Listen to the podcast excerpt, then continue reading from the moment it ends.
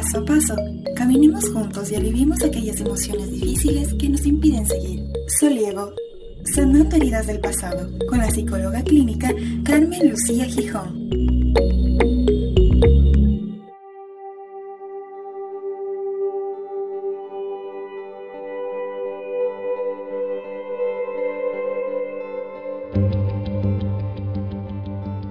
¿Tienes problemas económicos recurrentes? ¿Te resulta imposible conservar el dinero sin importar lo que hagas? ¿Sientes malestar cuando tienes que tratar algo relacionado con el dinero? El tema del dinero es uno de los que más angustian y generan malestar en las personas, a veces incluso vergüenza y culpabilidad. Las personas tienden a evitar hablar de dinero y en general hay un gran desconocimiento sobre el adecuado manejo financiero. Hola, soy Carmen Lucía Gijón, psicóloga clínica. Si alguna de las preguntas anteriores resuena contigo, te invito a quedarte para que comprendas la influencia que tu historia familiar tiene en tu vida financiera y cómo la psicogenealogía te puede ayudar a desbloquear sucesos del pasado que hoy te están afectando económicamente. Bienvenidos a Sol y Evo.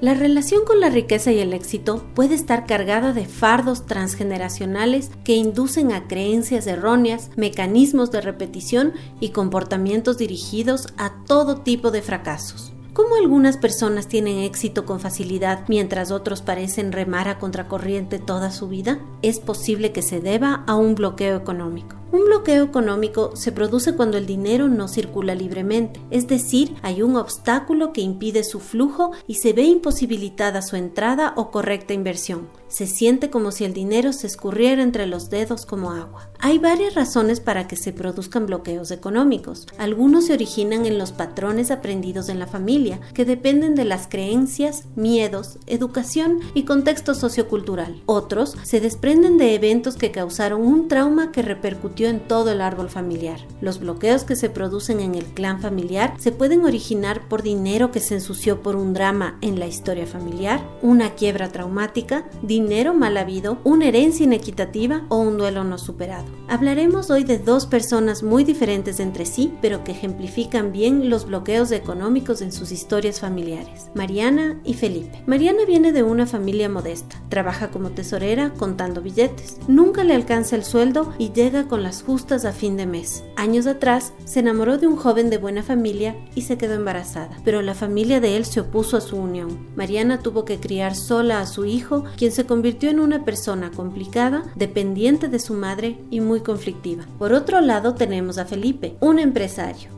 Hace algunos años, Felipe se asoció con un amigo con quien todo iba perfectamente bien hasta que salió a la luz un desfalco económico. ¿Quieres saber qué pasó con Mariana y con Felipe? En el siguiente bloque analizaremos sus historias e iremos a fondo en el tema de los bloqueos económicos.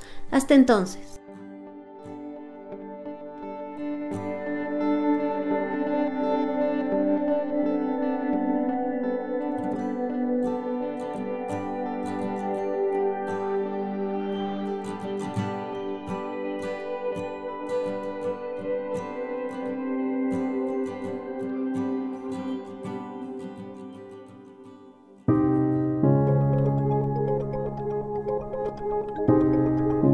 Solievo, conocer, interiorizar, tratar, aliviar, avanzar.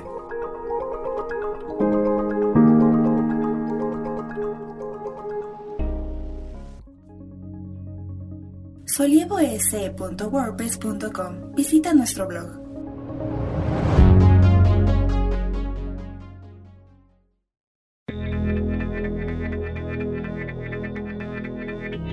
Sigamos conversando. Contáctanos en redes a través de arroba solievo s.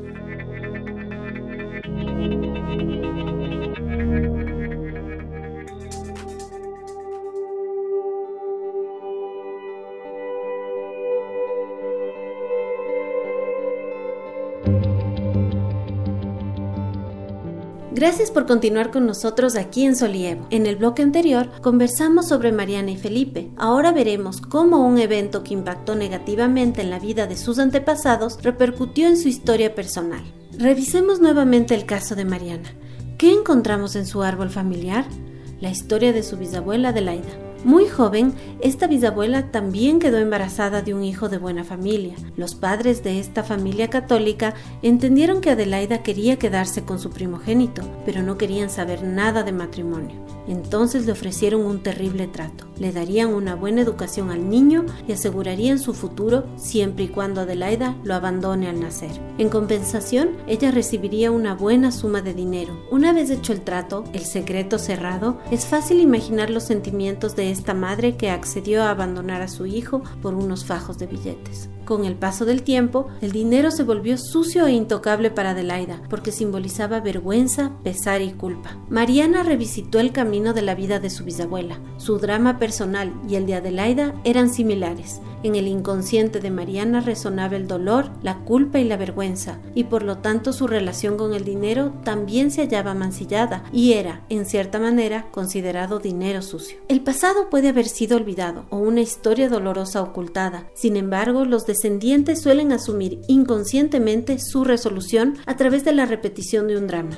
Debido a su naturaleza emocional, esta repetición debe ser reconocida, lo cual ayudará a que los descendientes se liberen de sus cargas y sanen sus propias heridas. Por otro lado, tenemos a Felipe. Él venía de una familia adinerada y tenía éxito en sus empresas, hasta que fue traicionado por su amigo y socio, quien lo desfalcó durante varios años y lo condujo a la bancarrota. En su trabajo psicogenealógico, este emprendedor descubrió que su abuelo paterno en su juventud había vivido una rotunda quiebra, traicionado por uno de sus familiares. En el caso de Felipe, pudo recuperarse económicamente al romper con el dolor de la quiebra traumática debido a una traición y así elaborar sus sentimientos de ira y frustración. Es posible que en algún momento uno de nuestros antepasados haya amasado una fortuna gracias a un golpe de suerte o a través de dinero mal habido o adquirido haciendo daño a otros de ser este último el caso, por ejemplo, usurpación, robo, traición, trata o tráfico de personas, venta de armamento o tráfico de drogas, se produce una culpabilidad inconsciente o consciente en una o varias generaciones. Así los herederos van a hacer todo lo posible para deshacerse de ese dinero que está corrompido. Pueden hacerlo a través de malas inversiones o errores estratégicos, pues para ellos ese dinero no debe quedarse en sus manos, ya que es venenoso y es mejor deshacerse de él.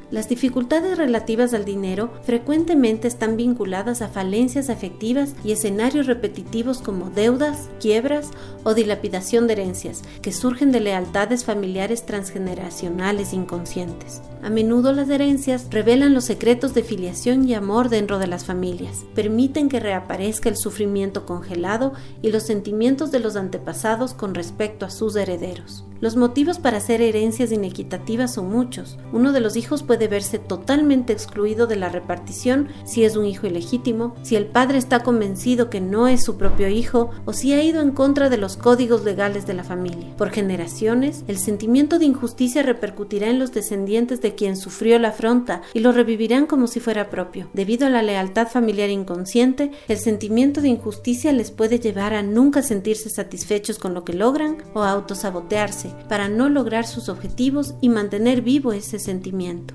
Si bien en parte nuestro destino está determinado por la historia y la psicología de las generaciones que nos preceden, la mayor parte está en nuestras manos. Tomar conciencia es el primer paso para iniciar el trabajo de aclarar los lugares y los roles en el seno de la familia. Es necesario expresar lo que sentimos para poner fin a culpas y resentimientos y desbloquear el sufrimiento que nos está causando tantas dificultades. Hoy es un buen momento para trazar una línea con el pasado, hacer las paces con él y comprometerse con un nuevo comienzo. Según la psicogenealóga Marino El Mastón, ese proceso de liberación de la energía del dinero empieza cuando uno mismo se autoriza a ser protagonista de su propia situación financiera. ¿Y tú, amable oyente, te has preguntado cuáles son tus éxitos y tus fracasos? ¿Te sientes en el lugar apropiado en el ámbito profesional? ¿Aspiras a mejorar tu situación económica? Es posible que al revisar tu historia familiar descubras cuáles son los potenciales aún no explorados y aprendas a romper los bloqueos que te dificultan sentirte mejor. A través de la psicogenealogía te ayudaré a explorar tu historia familiar. Trabajaremos tu propia identidad para que puedas experimentar el enriquecimiento de tu vida. Soy la psicóloga clínica Carmen Lucía Gijón y te invito a que caminemos juntos y sigamos conversando aquí en Solievo, sanando heridas del pasado.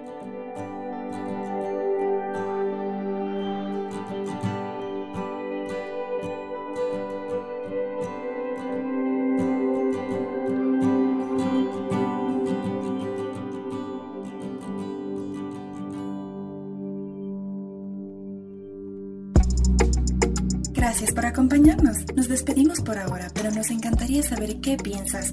Contáctanos a través de redes sociales en arroba solievos o visita nuestro blog solievos.wordpress.com.